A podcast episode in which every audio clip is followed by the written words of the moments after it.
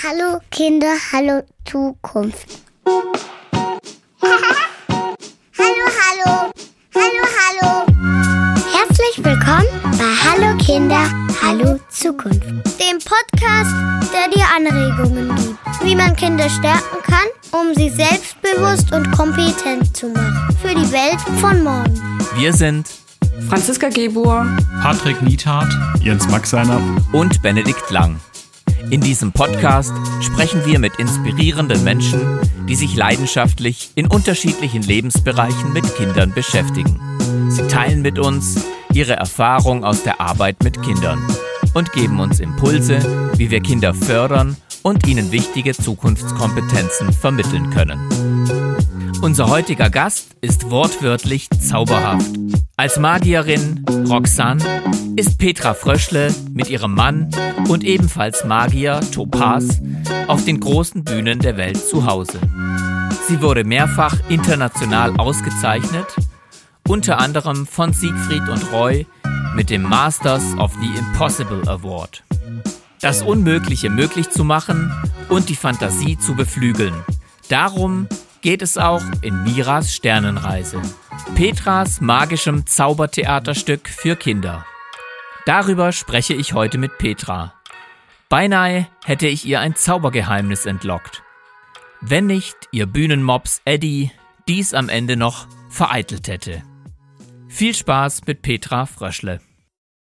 Petra, ganz herzlich willkommen bei Hallo Kinder, Hallo Zukunft. Ich freue mich sehr, dass wir heute miteinander sprechen dürften. Ja, ich freue mich riesig. Es sind ja zwei tolle Themen, über die wir sprechen: ne? Kindertheater und auch Zauberei und Magie. Mhm, du bist schon seit dem Kinderalter auch dabei beim Zaubern und mhm. hast mal von deiner Oma als Geschenk einen Zauberkasten bekommen. Ja. Erzähl, erzähl uns davon mal. Das war so der allererste Berührungspunkt oder der erste Impuls, sich mit Zauberkunst zu beschäftigen. Ich glaube, ich war im Kindergartenalter, so etwa drei, vier Jahre alt ähm, damals in Ostdeutschland. Das Kind musste beschäftigt werden. Ich hatte keine Geschwister und meiner Oma fiel ein, dass sie noch oben auf dem Dachboden alte Spielsachen von meinem Vater hatte. Und da äh, hat sie dann Heimchens Zauberkasten mir gebracht. Und das war ein sehr, sehr schöner äh, Zauberkasten aus den 40er Jahren quasi. Und mhm. äh, da waren noch so gedrechselte Requisiten drin. Und das war das Erste, worauf ich mich dann gleich gestürzt habe. Und mit diesem Zauberkasten habe ich mich intensiv beschäftigt und bin dann direkt auch, als wir wieder zu Hause waren, zu meiner Kindergärtnerin und habe gemeint, ich möchte jetzt eine kleine Zaubershow im Kindergarten zeigen. Da war der Erfolg noch mittel, muss okay. ich sagen.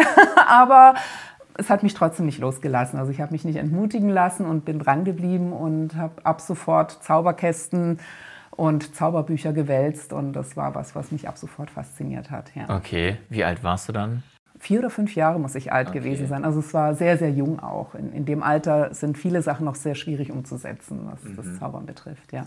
Was waren da seine ersten Tricks, die man machen konnte mit dem Zauberkasten? Ach, man konnte ein, äh, da gab es so ein ovales äh, Holzstück, da konnte man ein Ei herzaubern und wegzaubern beispielsweise. Oder es gab so, so ein, ein, wie so ein Metallspieß, den man sich in die Hand stecken konnte und äh, okay. danach nicht verwundet war und solche Sachen. Ja. Und was hat dich da so fasziniert? Was hat es dir bedeutet? Ich habe auch selber gern also andere Zauberkünstler gesehen. Mich hat es immer sehr fasziniert, die Illusion zu sehen und das, ja, das Fantastische der Zauberkunst. Also auch selber beim Vorführen war es sehr schön, im Mittelpunkt zu stehen und vielleicht auch den Erwachsenen etwas vorauszuhaben dann. Mhm. Später auch, als ich noch, noch mehr Zaubertricks gemacht habe, der zweite Teil quasi, der mich zum Zaubern gebracht hat, als Kind war dann wiederum die anderen Großeltern in Ungarn, die lebten in der Großstadt Budapest und auch da musste ich beschäftigt werden. Und in der Nachbarschaft gab es einen Zauberladen. Also ich bin dann einmal hinmarschiert und habe mir letztendlich sämtliche Zaubertricks vorführen lassen, bevor ich dann entschieden habe, wo mein kleines Taschengeldbudget äh, investiert wird. Und okay. die haben schon, glaube ich, immer die Hände über dem Kopf zusammengeschlagen, wenn ich einmal im Jahr da aufgekreuzt bin. Mhm weil ich war hartnäckig und mhm. ähm, habe dann da auch immer tagsüber geübt und dann abends saß dann die Familie zusammen und da habe ich dann auch was vorgeführt und das hat denen dann auch Spaß gemacht. Und mhm. irgendwie bietet sich auch an, wenn man eben jetzt sich alleine beschäftigen muss, sich mit einem Zauberkasten zu beschäftigen. Das heißt, du hast dann in Ungarn und in Ostdeutschland. Genau, so die ersten kleinen Schritte quasi begonnen. Mhm. Und wie ist es dann weitergegangen? Oder wo, hast du irgendwann mal einen Moment gehabt, wo du gesagt hast, oh, das ist, zieht mich jetzt so in Bann, das, das wird mein Lebenswerk? Also ich muss gestehen, ich habe auch schon im, im, Kindergarten und Grundschulalter mich wahnsinnig dafür begeistert, was auch für Mädchen sehr untypisch war. Es gab ja auch mhm. immer diese Bücher, meine Klassenkameraden oder meine Freunde und so. Und da musste man auch immer ein Hobby rein eintragen. Und bei meinen ganz guten Freunden habe ich Zauberkunst eingetragen, mhm. aber bei denen, wo ich mir nicht so ganz sicher war, habe ich dann irgendein anderes Hobby reingeschrieben, weil es war mir auch zu wichtig, als dass da irgendjemand Witze drüber machen sollte, sozusagen. Okay. Und ähm, dann habe ich im Alter von 13, 14 einen anderen Zauberer gesehen bei, einem, bei einer Weihnachtsfeier bei uns im Asenwald. Und äh, der hat dann so tolle Zaubertricks vorgeführt, dass ich meine so furchtbar langweilig fand. Also ich hat, war damals alleine nicht über Zauberkasten-Level drüber rausgekommen und Zauberbücher aus der Bücherei, das waren so meine Quellen. Und äh, es ist immer sehr gut, ähm, mit Zauberern Kontakt zu haben, dass die einem sagen können, na, acht mal hier drauf, acht mal da drauf. Und mhm. das war bis zu dem Zeitpunkt eben noch nicht so der Fall. Also habe ich die Sachen erstmal ad acta gelegt und habe mich in die Theater AG unserer Schule quasi vertieft. Oh je, das hat dir dann sozusagen einen Dämpfer gegeben oder da warst du dann. Okay. Es gab einen kleinen Dämpfer, es, mhm. es, blieb immer noch so im Hintergrund, etwas, was mich interessiert hat, aber ich hatte eigentlich damals noch vor, wieder für den örtlichen Kindergarten mit meinen Freundinnen eine kleine Zaubershow auf die Beine zu stellen. Und dann fand ich alles so üpsig, was ich da so zu bieten hatte, dass ich dachte, ach komm, da sollen dann doch lieber die anderen. Mhm. Und ein bisschen später in der Theater AG habe ich dann ersten Kontakt gehabt zum Eberhard Riese, habe dem dann, der ist der inzwischen der Präsident des Magischen Zirkels von Deutschland und war okay. damals auch der Ortsvorsitzende vom Magischen Zirkel Stuttgart und mhm. war Lehrer an unserer Schule. Ah, ja. Das war mein Glück und da habe ich eben und auch äh, Leiter der Theater AG und das wurde ein Stück vorbereitet für die neuen Fünftklässler. Und mhm. da äh, gab es eine Szene mit Gauklern und ich hatte ihm schon gesagt, dass ich mich fürs Zaubern interessiere und da durfte ich den Eierbeutel dann vorführen im Rahmen dieser äh, Gaukler-Szene letztendlich. Das mhm. war dann mein erster ein bisschen offizieller Auftritt als Zauberkünstlerin und dann war ich doch wieder mehr beim Theaterspielen mhm. und äh, in der gleichen Theater AG war noch jemand, der sich sehr fürs Zaubern interessiert hat, der Thomas Fröschle. Mhm. Der war an der gleichen Schule wie ich, einen Jahrgang über mir. Und yeah. wir haben dann da gemeinsam Sommernachtstraum und solche Sachen gespielt und uns kennengelernt. Und mhm. im Rahmen der Theater AG sind wir oft ins Theater gegangen. Und äh, dann kam irgendwann der Zeitpunkt, ähm, wo wir festgestellt haben, wir interessieren uns beide fürs Zaubern und dann haben wir uns gegenseitig unsere Zauberkästen gezeigt. Okay, das ist der magische Moment ja, unter genau, Magiern. das war der magische Moment und äh, ja, inzwischen sind wir verheiratet mhm. und machen das gemeinsam auch. Mhm. Ja. Tolle Geschichte. Ich dachte eben, als du angefangen hattest, dass du im Asenwald eine Zaubershow gesehen hast und mhm. der ein Zauberer da war, der sich so beeindruckt hat, dass das ja, vielleicht schon das, das erste Aufeinandertreffen war. Tatsächlich Thomas, das ja, war aber das Thomas. war mir damals noch nicht so richtig bewusst, aber mhm. er hat damals einfach schon ein anderes Niveau gehabt und war ungefähr das gleiche Alter und dann dachte ich, ach komm, nö, okay. da brauchst du gar nicht weitermachen. Und dann war er aber wieder der Grund, dass ich wieder angefangen habe Sehr gut. quasi und wurde von ihm letztendlich ein Leben lang unterstützt und gefördert mhm. und vom Eberhard Riese eben auch. Die beiden mhm. ganz federführend, aber ja, auch sonst weitere Kollegen habe, kann ich mich nicht beklagen über zu wenig Unterstützung. Ja. Toll. Ja, also das heißt, wie, du es geschildert hast, warst du eigentlich schon immer zwischen der Theater- und mhm. Zauberwelt dann unterwegs. Das hat mich immer ne? wahnsinnig äh, fasziniert. Also meine Mutter hat mich auch sehr früh immer schon ins Kindertheater mitgenommen mhm. und äh, das war auch was, was mich immer bewegt hat. Und ich kann mich auch heute noch an einzelne Stücke und Szenen erinnern von damals. Mhm. Und das, das waren so die Highlights, die ich eben quasi im Herzen trage und mhm. wo ich auch denke, da kann man Kinder wirklich erreichen. Und das, ja. das ist was Besonderes einfach. Mhm. Fand ich, zumindest das, was ich so sah. Ja. Hat mich da nicht mehr losgelassen. Ist eigentlich äh, aus deiner Biografie, ne? also von deinen Eltern oder, oder Großeltern, das waren die auch so künstlerisch Überhaupt orientiert? Nicht. Nein, also meine Mutter eher vielleicht Bildner, also als bildnerische Künstlerin hat sie eine Ader gehabt. Das hat sich aber aufgrund ihres Lebensweges nie äh, so eine Profession entwickelt und ansonsten, ähm, mein Vater ist Ingenieur und mhm. auch die Großeltern oder so hat nie jemand was mit Bühne zu tun gehabt. Insofern bin ich da ein bisschen rausgestochen. Mhm. Okay. Wir wollen ja auch ein bisschen heute sprechen zu den Theaterprogrammen, mhm. die du selber gemacht hast. Wahnsinnig faszinierend, was ihr da weltweit durch China, USA, äh, Indien sogar, habe ich mhm. gehört, ne, quer mhm. durch Europa schon an Shows gespielt habt. Aber du bist ja dann irgendwann auch zur Kindertheater Schauspielerin, weiß ich nicht, Produzentin oder in welcher Rolle auch immer. Du hast das äh, Kindertheaterprogramm Miras Sternenreise mhm. irgendwann entworfen. Also für Kinder ein Theaterstück, äh, was aber auch ähm, Magie und Zauberei verbindet. Worum geht es in dem Kinderstück? Ja, also ähm, Mira ist eine Außerirdische, die auf der Erde landet und auf die Erdlinge trifft und dann erzählt sie, dass ihr kleiner Bruder leider vermisst ist. Der muss irgendwie davongeflogen sein, wahrscheinlich weil er abends wieder mal nicht einschlafen konnte. Und sie ist auf der Suche nach ihm, weil er soll natürlich gut wieder nach Hause kommen, aber so ein Verschwinden birgt natürlich Gefahren, die Aldoianer, also Mira kommt von Aldo und Mori natürlich auch, die brauchen eine Flüssigkeit, um zu überleben, dieses Schlurps. Und wenn das Schlurps zu Ende ist, dann werden die zu Stein, erstarren die zu Stein. Mhm. Und ähm, das darf natürlich nicht passieren. Sie möchte den Muri retten und ähm, gemeinsam mit den Erdlingen, also mit den Zuschauern, äh, schafft sie das schließlich auch. Also unterwegs auf ihrer Reise mit den Kindern erzählt sie auch viel von ihrem Heimatplaneten, dass es da ganz anders ist als hier. Und sie entdecken auch Sachen, die, die auf der Erde vielleicht für einen Außerirdischen erstaunlich sind. Und am Ende schafft sie es tatsächlich nur durch die Hilfe der Kinder, dass sie den Muri, der inzwischen tatsächlich versteinert ist, wieder zum Leben erweckt und äh, sie kann dann mit Muri wieder nach Hause fliegen am Ende. So, mhm. Das ist so die Rahmengeschichte. Und das ist eben eine Geschichte, die ähm, eine Handlung verbindet mhm. mit Zauberkunst. Oftmals ist es ja so, Zauberkunst für Kinder, da kommt der Zauberer und mhm. der zeigt einen Effekt nach dem anderen und äh, es ist aber keine Geschichte dabei. Und ja.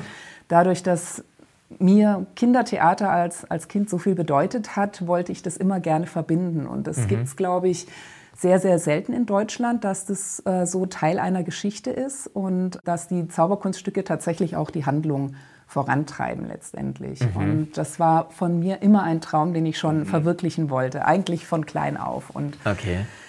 irgendwann kam dann eben der Zeitpunkt, wir hatten Familie und mein Mann hat dann dieses Theaterstück eben geschrieben und wir haben gemeinsam mit unserem Regisseur Eberhard Riese dann auch die, die Zaubereffekte integriert und es mhm. war uns wichtig, dass das ähm, eigentlich ein modernes Thema hat und äh, die Kinder von heute auch mitnimmt und fasziniert und auch ein Theatererlebnis äh, bietet, das den Kindern Lust macht, weiterhin auf Theater mhm. einfach. Und ähm, es ist ganz erstaunlich, wie breit auch die, die Altersklasse quasi, für, mhm. für, die dieses Stück geeignet ist, tatsächlich ist. Also ja. man kann sagen, so von fünf bis zehn Jahre. Und das ist erstaunlich, dass auch wirklich Zehnjährige da immer noch Spaß dran haben. Ich vermute, mhm. dass es am Thema liegt, also außerirdischer Alien. Wir haben uns ja. sehr viel Mühe gegeben beim Bühnenbild.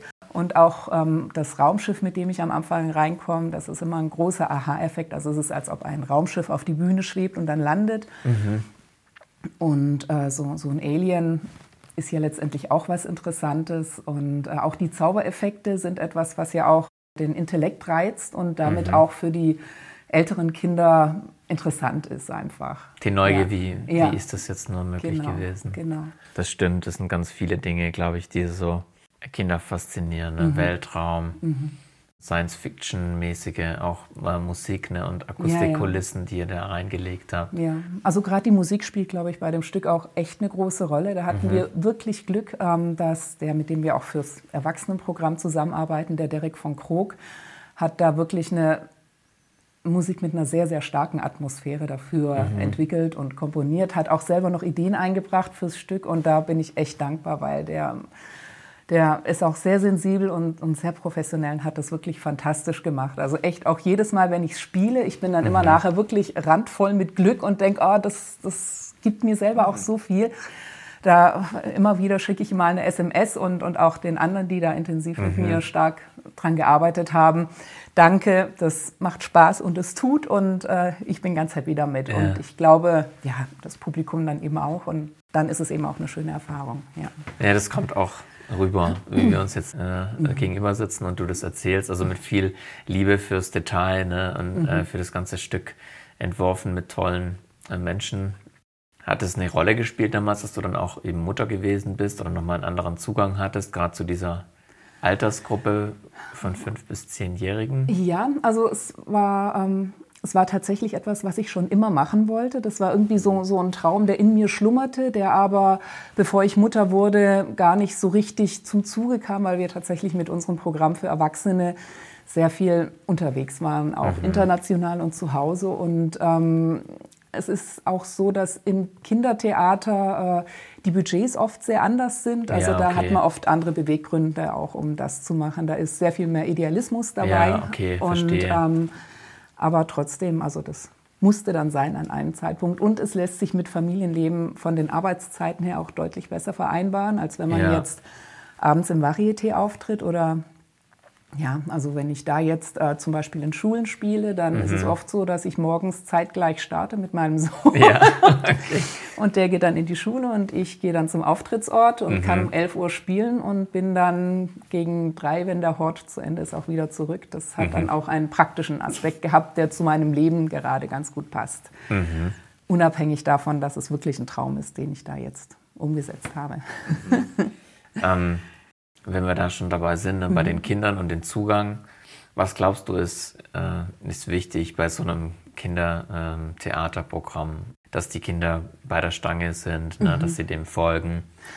Also ich hatte sehr, sehr großen Respekt vor der ersten Aufführung, weil Kinder ja ein Publikum sind, das total ungefiltert Rückmeldung gibt. Also mhm. da ist keine Höflichkeit dabei.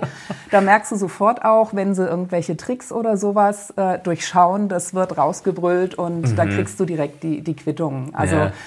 und ich ähm, bin sehr, sehr froh, dass bis jetzt eigentlich jede Aufführung auch zum Teil unter ein bisschen schwierigeren Umständen, mal Open Air oder so mit Laufpublikum, habe ich es auch schon ausprobiert und es mhm. hat immer so gut funktioniert, dass die Kinder wirklich ähm, ab da, wo das Raumschiff äh, landet, das ist ja gleich der Beginn des Stücks, recht gefesselt bei der Sache sind mhm. und äh, wenn Einwürfe kommen, dann, dann ist es, sind es Sachen, die mit der Handlung zu tun haben, dass sie Mira warnen wollen oder sowas vor ja. irgendwas, was jetzt kommt. Mhm. Oder dass sie Ideen haben, wo Muri sein könnte oder sowas. Ähm, mhm. Lasse ich auch bis zum gewissen Grad gern zu, weil man ist ja nicht das Fernsehen, man hat ja einen Dialog mit den Kindern. Ich mhm. spreche auch die Kinder manchmal direkt an. Mhm. Ist jetzt aber nicht so wie bei ähm, manchen Zauberern, dass, dass man da sagt, und jetzt schreit noch lauter oder so. Also das forciere mhm. ich jetzt nicht, aber es ist schon sehr interaktiv und die Kinder sind eigentlich sehr, sehr gut dabei. Und mhm. ich glaube, das liegt zum Teil eben auch an der ganzen Atmosphäre. Ich glaube auch an der Geschichte und ähm, ja, also. Also die Spannung in der Geschichte und die genau. Atmosphäre und die Musik und die Effekte, also all das, was sehr fesselnd ist. spielt alles zusammen, glaube ich. Mhm. Ja, ja, es ist auch abwechslungsreich dadurch, dass eben auch also musikalische Elemente drin sind. Es gibt eine kleine Slapstick-Sequenz. Mhm. Es gibt ähm, eben immer wieder Effekte, die dann vielleicht auch mhm. spannend sind und so. Und es gibt eine Handlung, die eigentlich auch spannend ist. Deswegen sagen wir also, jüngere Kinder als Fünfjährige ähm, kriegen auch manchmal richtig Angst dann irgendwie, ja. weil Mira wird dann auch äh, von der Polizei gesucht quasi und die wollen dann das Alien auch untersuchen und so und Mira kann sich dann erfolgreich verstecken. Weiß man ja vorneweg noch nicht und mhm. da sorgen sich manche sehr, sehr ernsthaft und ähm, ja, aber das, das halten sie aus und das geht ja auch gut aus insofern. Mhm. Das ist der Krimi, äh, ist ja, ein bisschen genau. Krimi schon. Krimi-Anteil und Tatort-Feeling. Ja, ja. der kleine Thrill im Kinderstück. ja. Ähm, habt ihr eigentlich, ähm, ist das Stück sehr nochmal überarbeitet worden, so zwischen dem ersten Mal, dass ihr es auf, aufgeführt habt? Gab es da bestimmte Elemente mhm. oder so Lerneffekte, wo ihr gesagt habt, das lassen wir jetzt weg oder da kommt was dazu? Also ähm, wir achten manchmal drauf, wenn wir wissen, dass das, wenn wir jetzt zum Beispiel für ähm, Flüchtlingskinder oder so spielen, gucken wir, dass wir es vielleicht nicht zu dunkel machen, gerade an der Stelle, wo diese Verfolgung im Wald ist. Oder ich, ich spreche mit meinem ähm, Techniker drüber, dass er in Hab-8-Stellung ist, dass er dass er reagiert, dass es Okay. vielleicht mal heller gemacht wird oder so. Aber eigentlich hat es von Anfang an mit der Geschichte, finde ich, sehr gut funktioniert und so. Ich meine, man lernt selber jedes Mal dazu. Ich glaube schon, dass sich das fortentwickelt. Auch, ähm, auch ich arbeite nach wie vor viel an, am Schauspiel und es gibt immer Baustellen, an denen man zu tun hat. Ich glaube, ein Leben lang, auch wenn man es schon lang macht. Also da lerne ich auch jedes Mal dazu, eigentlich bei jeder Vorstellung. Und dann gibt es immer Sachen, wo man denkt, ah, heute will ich auf dieses achten, heute auf jenes. Und dann ähm, hat man da so ein bisschen den Fokus drauf und kann nachher überlegen, ah, wie ist mir das gelungen oder so. Aber so im Großen und Ganzen, glaube ich, äh, ist es auf einem guten Weg. Nee, es ist toll. Ja, wir haben es ja auch so, schon ja. äh, gesehen mit unseren Kindern und fanden es ganz toll. Also nur so als kleinen Werbetrailer. Ähm, es wird ja noch weitere Folgen geben ne, für Miras Sternreise. Ja, also jetzt gibt es erstmal dieses äh, Stück und vielleicht wird es irgendwann mal eine Fortsetzung geben. Aber es ist äh, tatsächlich ähm, so, dass die Entwicklung von so einem Stück auch mit den ganzen Zaubereffekten und so schon sehr, sehr aufwendig ist und, und auch kostenintensiv. Und man spielt es dann eher eine Weile und denkt, dass vielleicht die, die Zuschauer nachwachsen bei, bei den Kindern. Und ähm, ich muss mal schauen, ob es da eine Fortsetzung dann noch geben wird irgendwie. Also Okay. manchmal hat man schon so Ideen, aber ja, man, man hat auch in anderen Bereichen Ideen. Wir gucken jetzt mal, wie es beim Kinderstück weitergeht. Also eigentlich bin ich noch dabei, das noch zu verfeinern und Ja. noch, ähm, noch bekannter zu machen einfach. Okay, super. Also Miras Sternreise wird nach wie vor gespielt und es lohnt sich Genau. immer die Ohren und Augen offen zu halten. Gibt es bestimmte äh, äh, besondere Ereignisse, ne, die du erinnerst in dem Irgendwelche Oh ja. eher? Als kannst du uns da mal aus dem Ja. Nähkä- Nähkästchen Also erzählen. ach, da gibt es mehrere Sachen. Einmal war ich bei einer Schulvorstellung, da war Klasse 1 bis 4 im Publikum.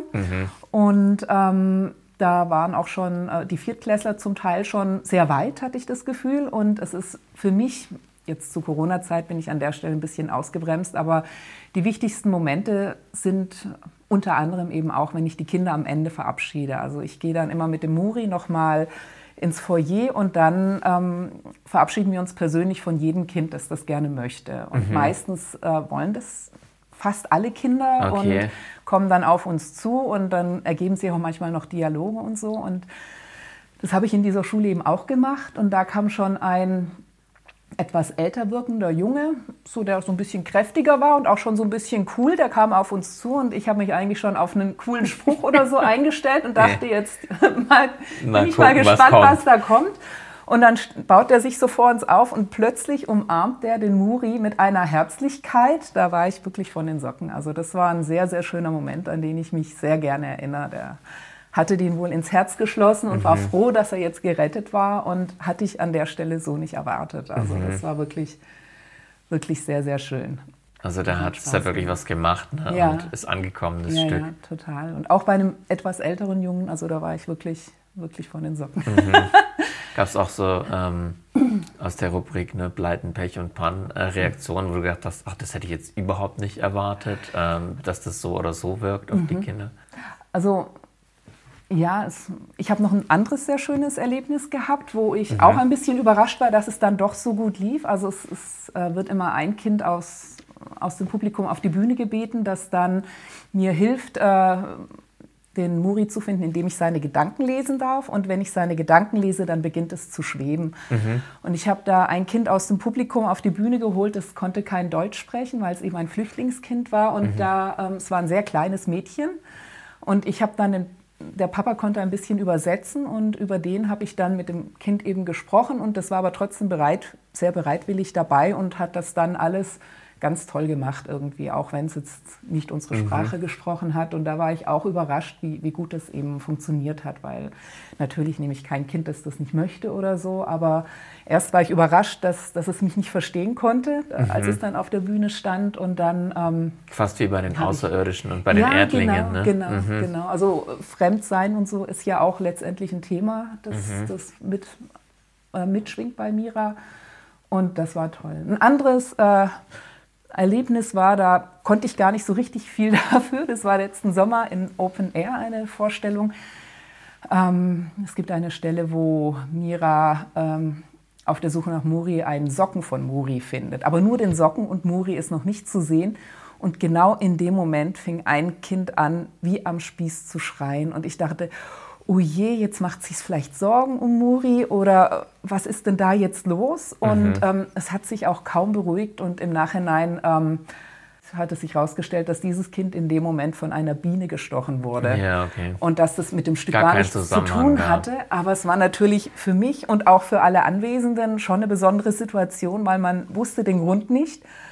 Und da geht schon in einem plötzlich so ein Film ab, wie reagierst du, gehst jetzt aufs Kind ein, wenn das Kind doch irgendwie Angst entwickelt hat, was wirklich noch nie der Fall war vor dem Alien, ist es vielleicht auch nicht richtig auf es zuzugehen oder so. Und dann habe ich das kurz angesprochen, habe dann gesehen, dass dass es eben beiseite genommen wurde und dass da was gekühlt wurde. Und dann habe ich schon gedacht, naja, vielleicht ist es sowas. Und dann haben mhm. wir eben mhm. weitergespielt. Und äh, das, das ging dann schon, aber das ist auch eine bleibende Erinnerung geblieben. Und also es war dann am Ende des Stücks, konnten wir das dann noch auflösen. Und dann war klar, ja, dem Kind geht es wieder gut, es wird gekühlt. Und mhm. das war nur ein Bienenstich. Aber es war kurz eine extrem heftige Situation also, und Reaktion von diesem Kind. Mhm. Das war dann schon etwas, worauf man im ersten Moment nicht wirklich vorbereitet ist. Okay. Ja. Ja, das ist die Faszination bestimmt bei so Live-Auftritten. Ja, ja, das ne? macht es dann auch so ein bisschen auf. Dafür ist es live und man weiß nicht, mhm. was auf einen zukommt. Ja. Ich würde gerne noch auf einen Aspekt äh, zugehen. Das hattest du eben ja schon erwähnt, dass du eins der wenigen Mädchen warst, das mhm. gezaubert hat. Mhm. Ne? Mhm. Und ähm, das ist mir eben aufgefallen, dass das so, dass du da quasi weiß ich nicht, in der Minderheit vertrittst oder diese mhm. Rollenklischee zumindest mhm. nicht, mhm. Äh, äh, nicht bedienst. Ne? Und auf ja. der anderen Seite auch bei Märchen mhm. gibt es ja auch ganz oft diese Stereotype. Also wenn man mhm. heute ein Märchen guckt mit den Kindern, dann ne, die schöne Prinzessin ja, und die klar. gute Fee und die böse mhm. Hexe und dann der mutige Prinz, der dann kommt auf seinem Ross geritten und, und so weiter. Das, ähm, und war das eigentlich ein Thema, was du auch bewusst verarbeiten wolltest bei Mira? Weil da ist es ja unterschiedlich. Ne? Da ist ja sozusagen die Weltraumpilotin, mhm. äh, ist ja eine weibliche Figur, die Mira, und sie sucht ihren kleinen Bruder und eben nicht umgekehrt. War das ja, ja. was, was eine Rolle gespielt hat für dich, als, als sie die Charaktere und das mhm. Theaterstück ja, natürlich. Also wir wollten was Zeitgemäßes machen, was, mhm. äh, was jetzt auch nicht den Klischees zu sehr entspricht, sondern was vielleicht auch eher einen Impuls gibt, auch den Mädchen sich damit eben zu identifizieren, auch als, als Weltraumpilotin unterwegs zu sein. Das war schon, schon ein wichtiger Aspekt. Also als äh, ja, wir sind letztendlich von der Figur rangegangen. Für mich war klar, ich möchte gerne ein Kinderstück machen und mhm. ähm, es soll eine Figur ein, ein, eine Außerirdische sein, die dann erzählt, weil ich dachte eben auch, dass man als Außerirdische viele Zaubereffekte machen kann, weil es halt, weil man die mitbringt vom anderen Planeten. Das mhm. ist auch mhm. eine Erklärung, warum das möglich ist hier auf der Erde. Und dann wurde da so die Geschichte drumherum gestrickt letztendlich. Mhm. Ja, also das war so, das, also ich wusste auch, ich habe schon seit bestimmt 15 Jahren unten im Lager eine Kiste stehen, da stand schon vorne Mira drauf. Es war auch klar, dass sie Mira heißt und so. Und dann okay. irgendwann wurde das dann in die Tat umgesetzt. Irgendwie es schlummern immer mal wieder so Ideen für irgendwelche Projekte in einem und dann kommt der Moment und dass das dann so umgesetzt wurde, da, wie gesagt, bin ich unserem Team, allen, die da dran mitgearbeitet haben, wirklich sehr dankbar. Toll.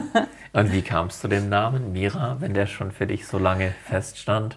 Ich kann es dir gar nicht genau sagen. Das hat mich mhm. irgendwann angesprungen. Und ich dachte auch, dass das was sehr Außergewöhnliches ist. Also es gibt auch ein Sternbild, das wohl Mira heißt. Und mittlerweile begegnen mir immer wieder Mädchen, äh, die sich dann verabschieden, die mir eben auch sagen, ja, ich heiße auch Mira. Und das ist wohl ein inzwischen mittelmäßig gängiger Name. Also der, der ist relativ verbreitet, viel verbreiteter, als ich dachte. Mhm. Ja. Ich habe eine Nichte, die heißt Samira, die älteste ah, Tochter von meiner Schwester. Ja, ja. Mhm. Und die ist auch oft Mira vom äh, Spitznamen, wird die ah, gerufen, ja. von ihren Freundinnen. Ja. Mhm. ja. Vielleicht ist das auch die Abkürzung gerade für diesen Namen, ja. Okay.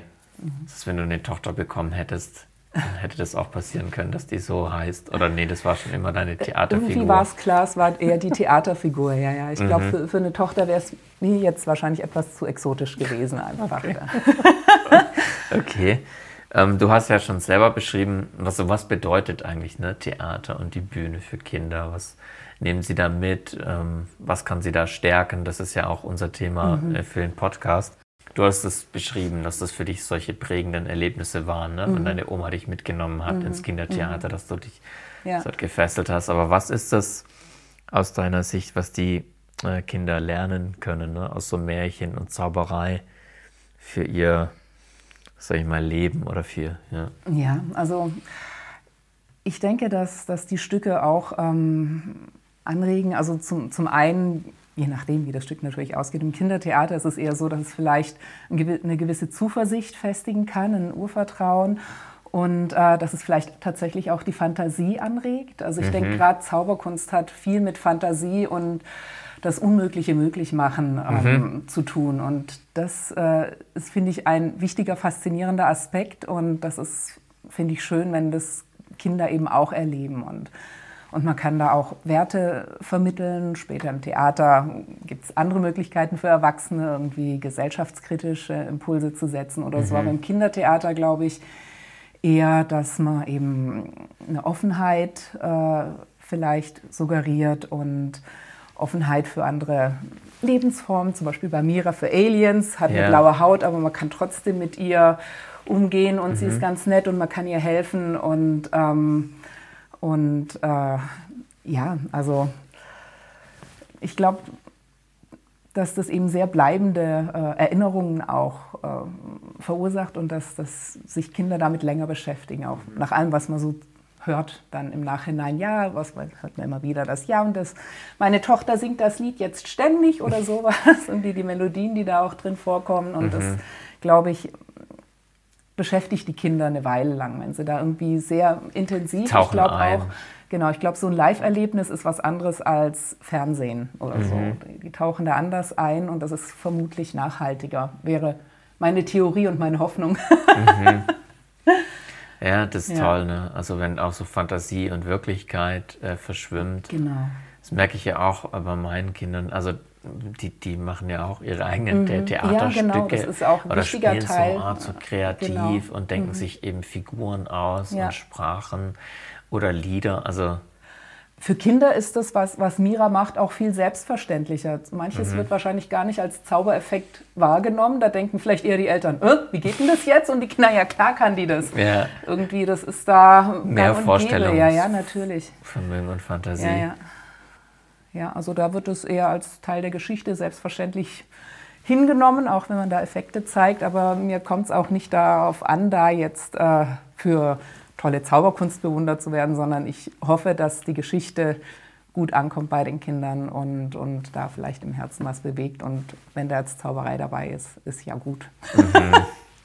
Ja, du hast schon auch ein paar Dinge beschrieben. Ne? Also du sagst, du hast das, äh, die Dankbarkeit, ne? dass mhm. du immer noch SMS schreibst, wenn du das spielst, ja, ja. an deine mhm. mitkreativen Mitstreiter, die das mhm. mit konzeptioniert haben. Aber sonst, was, was gibt dir das? Ne? Was sind so die, die Energie, die du wieder zurücknimmst? Tatsächlich auch die Be Begegnungen nach dem Stück, danach mit den Kindern, mhm. das sind wirklich die schönsten Momente auch. Wenn du dann nochmal persönlich spürst, dass, dass die Kinder sich äh, interessieren, dass die danach nochmal Kontakt suchen, da spürt man dann auch, dass, dass die Kinder dabei waren mhm. und, und dass die auch was mitnehmen. Ja. Mhm. Dass es was mit denen macht ja. und dass sie beschäftigt. Genau, okay. genau. Was sind das so für Fragen? Was die von den kleinen oder größeren Kindern? Also die größeren fragen immer, wieso konnte denn das Kind schweben da? Und okay. da geht es dann schon die mehr in die Technik, manchmal mhm. in die Technik und manche fragen dann danach noch, wie es auf Aldo so ist oder ob wir denn jetzt gleich zurückfliegen oder ähm, warum denn der Muri jetzt, na, der hat, ähm, nachdem er so lange versteinert war, hat er dann immer so ein bisschen weiche Knie und da hängen dann die Beinchen auch noch so runter bei meiner Puppe. Das ist halt so nach, äh, nach tagelanger Versteinerung und so und mhm. ganz viele fassen ihn dann eben auch an oder verabschieden sich und manche von den Kleinen sagen dann, du sprichst ja seine Stimme oder sowas. Manche schauen da schon durch und so und, und dann verraten wir das aber niemandem weiter und so und mhm. erhalten die äh, Illusion für die anderen aufrecht und das wird dann immer gerne so gehandhabt. Mhm. Toll. Schön, ja. also da freue ich mich noch auf viele äh, Miras Sternenreise, Auftritte und Erlebnisse. Ob es eine mhm. Fortsetzung gibt, das steht noch in den Sternen. Genau, also ich möchte es auch nicht ausschließen. Ich, mhm. ich habe schon immer wieder Lust und vielleicht gäbe es auch Bedarf. Mhm. Ähm, aber jetzt sind wir erst noch mal dabei, Mira 1 quasi weiter zu verfeinern und mhm. zu spielen, wenn wir es wieder spielen können. Toll. Ich habe ja noch hier so eine Frage gehabt. Ne? Ich bin ganz schlecht im Zaubern oder kann noch keinen Zaubertrick. Das war noch so ein, ein Thema abschließend, was mich auch noch mhm. interessiert mhm. würde von dir als Magierin und Zauberin. Peter, kannst du mir einen einfachen Zaubertrick zeigen? Ähm, so auf die Schnelle ist immer nicht so einfach. Ist die Frage, ob du das für deine Kinder machen möchtest mhm. oder. Vielleicht hat der ein oder andere Hörer, die eine oder andere Zuhörerin ja auch Lust, ins Zaubern einzusteigen. Ja. Jetzt hustet mein Mops. Ah, der will, ah, zeigt uns auch einen Trick. Perfekt, ja. genau aufs Wort. Im richtigen Moment hier, Eddie. Ne? Ich dachte, du schläfst noch. Eddie zeigt uns jetzt was. Ja. Eddie, Eddie wechselt das Körbchen. Mhm. Na dann. also, ähm, ja, so auf die Schnelle ist immer ein bisschen schwierig, mhm. weil Zaubern hängt tatsächlich mit, mit ähm, Üben zusammen und ja. es lässt sich sehr schwer so akustisch jetzt vermitteln. Das heißt, mhm. ich könnte dir jetzt hier was zeigen, was aber für die Leute, die den Podcast hören, sich wahrscheinlich so nicht vermitteln würde. Ich zeige mhm. dir nachher gerne noch was. Zum okay. Beispiel gibt es äh, ganz tolle Tricks mit Gummiringen. Mhm. Wer da Interesse hat, kann da vielleicht auch auf YouTube die, den einen oder anderen Tipp mhm. entdecken. Ähm, wie sowas funktioniert. Also da gibt es Sachen, die, die mit einfachen Mitteln sehr sehr großen Erfolg versprechen. Okay, also das heißt dann Gummiringe, die ineinander die sich ineinander verketten und wieder auseinander äh, genau mhm. sich durchschmelzen. und was braucht es dann vor allem, um, um die zu beherrschen? Ist es Motorik? Ja, aber so, also so richtig Tricks verraten tun wir als Zauberer ja eigentlich auch nicht. Okay, gut, Im also. Prinzip ähm, dürfte ich das ja auch gar nicht, nicht wahr? Okay, stimmt. Das ist, also das wäre gegen eure die Ja, es gibt tatsächlich, Ehre. ja. Und das ist auch äh, meistens ganz schade, wenn man dann weiß, wie es funktioniert. Okay, ja, alles klar. Nee, sehr gut. Das war die richtige Antwort, Petra. Und ich finde es lustig, dass euer Bühnenmops ja. äh, just in dem Moment, als ich nach Tricks gefragt habe. Ja, genau. Eddie weiß, weiß zu verhindern, bevor ich irgendwas Dummes erzähle, schaltet er sich ein. er hütet nochmal das Geheimnis. Genau. Okay, ja, der Eddie. magische Mops. süß. Ja, vielen Dank. Ähm, Petra, es war ein sehr kurzweiliges äh, Gespräch, was wir hier miteinander geführt haben. Und ich bedanke mich ganz arg, dass du dir die Zeit genommen hast und uns zu Miras Sternenreise den Mops mal kurz zur Seite tun, weil ich mein Kabel ein bisschen verfallen. Ups, genau.